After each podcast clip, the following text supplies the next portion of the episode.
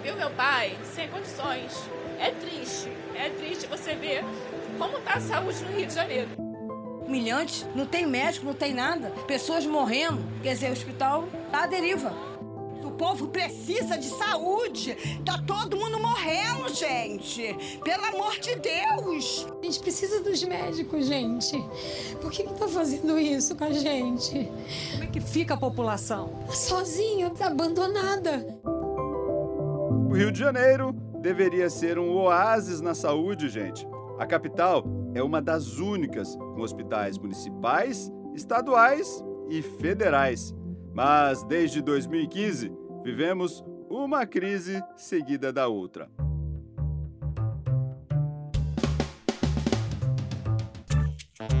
Eu sou Edmilson Ávila e este é o novo episódio do podcast que desenrola o Rio para você.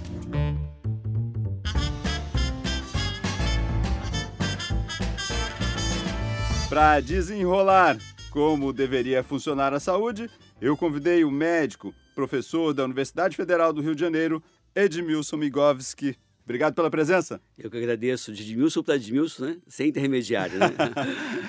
Por que vivemos uma crise atrás da outra? O que, que desencadeia tanto? Eu acho que, em parte, é a influência política numa questão que seria, na minha opinião, técnica, né? Então você bota gestores que não têm experiência, não são da área da saúde, não precisaria ser não, mas que não têm experiência nenhuma em gestão para dirigir algo tão complexo quanto é a saúde. Desenrolando saúde... isso, nós estamos comprando mal, Exatamente. pagando mal. É. O que acontece? Um hospital ele compra muitos itens. O hospital de pediatria, que eu fui gestor, nós temos de 1.500 a 2.000 itens diferentes para comprar. Então tem que saber como comprar. E uma coisa que a gente fez no Instituto de Pediatria foi organizar os pregões e chamar outras unidades federais para se juntar a nós de tal forma que eu, ainda que fosse muito pequeno em relação aos outros hospitais, ao comprar em grande quantidade e pagar em dia, eu tinha preços mais interessantes. O que acontece hoje é que o município, o estado, com frequência, eles atrasam e aí, por conta disso, o empresário acaba colocando um preço um pouco mais alto para poder compensar uma eventual perda. E tem também desvio de recursos por conta da corrupção. Ou seja, corrupção e má gestão são coisas que comprometem e corroem a boa qualidade do que você tenta prestar em termos de serviço. Em vários níveis nós temos problemas distintos, mas no federal, por exemplo, falta de concursos, então temos poucos médicos. Exato. Outros estão se aposentando e o salário já não é mais atrativo. Este é pois é outro é. problema. É outro problema. O que acontece, eu vejo hoje é, em alguns municípios, que eu visito visito muitos municípios, não só do Rio, mas também é, do, do, Brasil como um todo, que eu vejo na estratégia da saúde da família ou na urgência e emergência, por exemplo, dois tipos de médicos. Ou os médicos recém-formados, sem nenhuma experiência, muitos não passaram na, na residência, estão esperando passar na residência, portanto não têm experiência, ou aquele médico mais cansado, desatualizado, que também muitas vezes não tem capacidade de resolver o problema. Então a gente fica com os extremos da formação atendendo o setor público. A ideia seria que você tivesse algum atrativo para fixar esse médico além da residência dentro do setor público. Existem saídas para isso. A própria Universidade Federal do Rio de Janeiro tem uma proposta interessante, que é uma pós-graduação lato senso no âmbito do SUS, justamente para tentar fixar esse médico por dois, três anos, sendo monitorado, sendo treinado, ouvindo uma segunda opinião. Edmilson, eu digo para você, eu sou professor de infectologia pediátrica da UFRJ. Quando eu estava no ambulatório, hoje eu estou mais numa parte de gestão da universidade, mais de 90% dos casos que eu atendia, provenientes de outras regiões, de outros colegas, eu teria resolvido se eu tivesse falado com um colega. Então, uma das coisas que a gente precisa implantar é a telemedicina, mas não no sentido de eu médico orientar para você não médico. É eu médico conversar com outro colega que examinou, pegou uma boa história, ou seja, estreitou esse médico à distância, desse médico presencial, e eu tenho certeza que dessa forma eu vou resolver mais, esse médico na ponta vai ficar mais treinado. E seria mais barato. Mais barato. E mais efetivo, né? Porque hoje você vê, é, o próprio CISREG, que é o sistema de regulação, ele é muito frio, ele não, não consegue ali ver quem tem ou não urgência. O CISREG foi ótimo para tentar minimizar a influência de alguns políticos, mas ele acabou ficando muito frio e às vezes você acaba perdendo tempo com algumas, alguns pacientes que se você tivesse atendido anteontem, teria uma resolutividade melhor, menor possibilidade de sequela, morte e sofrimento. Né?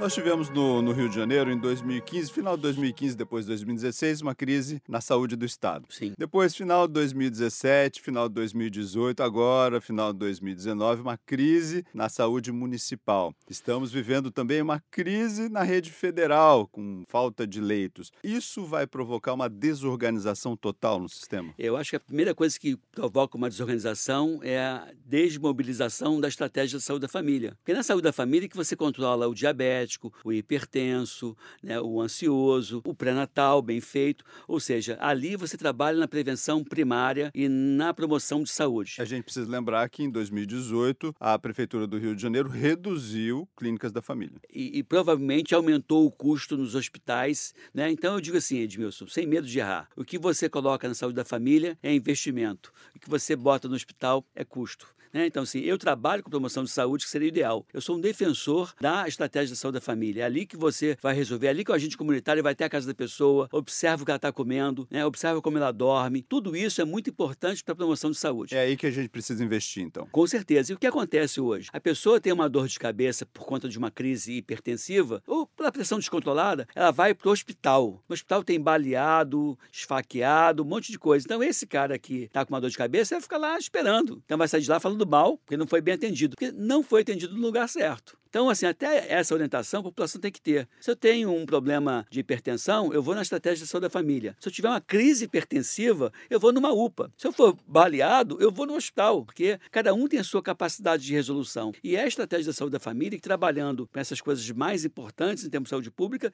que vai minimizar a possibilidade de descompensar um diabetes, por exemplo, um acidente vascular cerebral, por exemplo. Essa desorganização que você está falando, recentemente tivemos os números de mortalidade no Rio de Janeiro, que é maior do que a nacional. Esse paciente está chegando mais grave no hospital, é isso? É evidente que sim, né? Já não tem esse, essa coisa concreta na mão, mas é muito provável quando você tira é, o acesso desse paciente com uma doença crônica da estratégia da, da saúde da família e que falta medicamento para ele, ele vai chegar do outro lado mais grave. E aí aumenta o custo do hospital, toma leito desnecessário, é, aumenta a possibilidade de sequela. Com isso, não é bom para ninguém essa, esse tipo de comportamento. O principal problema da saúde da população brasileira brasileira, e aí eu incluo o Rio de Janeiro, é a falta de educação para a saúde. A gente tem que fazer mais educação. As pessoas têm que ser melhor orientadas.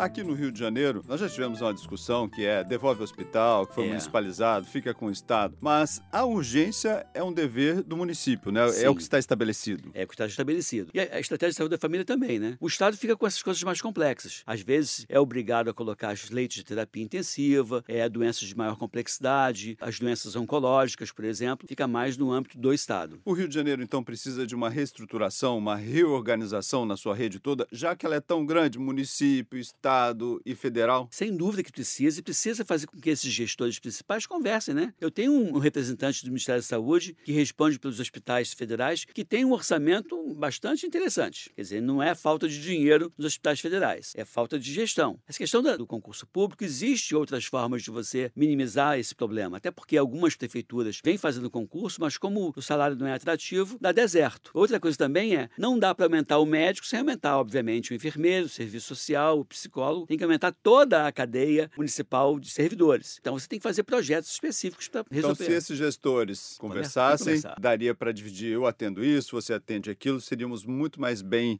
representados. Comprar juntos. Você às vezes tem um determinado serviço, está desmobilizado por alguma razão, você poder remanejar o servidor. Porque o que acontece, Edmilson? Se eu tenho um hospital, que o hospital fechou um determinado serviço, para onde vai esse servidor? Então tem como você fazer uma engenharia de recursos humanos. Eu fui gestor de novo do hospital público, né? Acabou o quadro de cozinheiros do quadro de, da universidade e passamos então a terceirizar a cozinha porque se viu que era mais barato, mais eficiente, melhor na condução. Então onde foi o cozinheiro que era estatutário e eu não tenho como mandar ele embora? Eu tenho que reaproveitar. Em alguma outra situação, tem que capacitá-lo. Então falta também ao servidor público essa capacitação permanente. Edmilson, se você vai trabalhar 40, 50 anos no mesmo lugar, você tem que reciclar, você tem que se capacitar com novas tecnologias. Dá para a gente dizer então que de todas essas crises que nós falamos aqui desde 2015, o nosso problema foi gestão. Gestão, e acho que é questão de, de, vergonha de alguns gestores por conta de não cuidar do dinheiro público como deveria ser cuidado, né? bem cuidado, dentro dos padrões do que é correto, honesto. Não é fácil ser gestor, mas é possível ser um gestor honesto. Edmilson Migovski, médico, professor da Universidade Federal do Rio de Janeiro. Muito obrigado pela presença. Eu que agradeço, Edmilson. Este podcast teve gravação de áudio de Guto Goulart, edição e sonoplastia de Lucas von Seehausen. Eu, Edmilson Ávila, toda semana desenrola um assunto aqui para você. Até o próximo!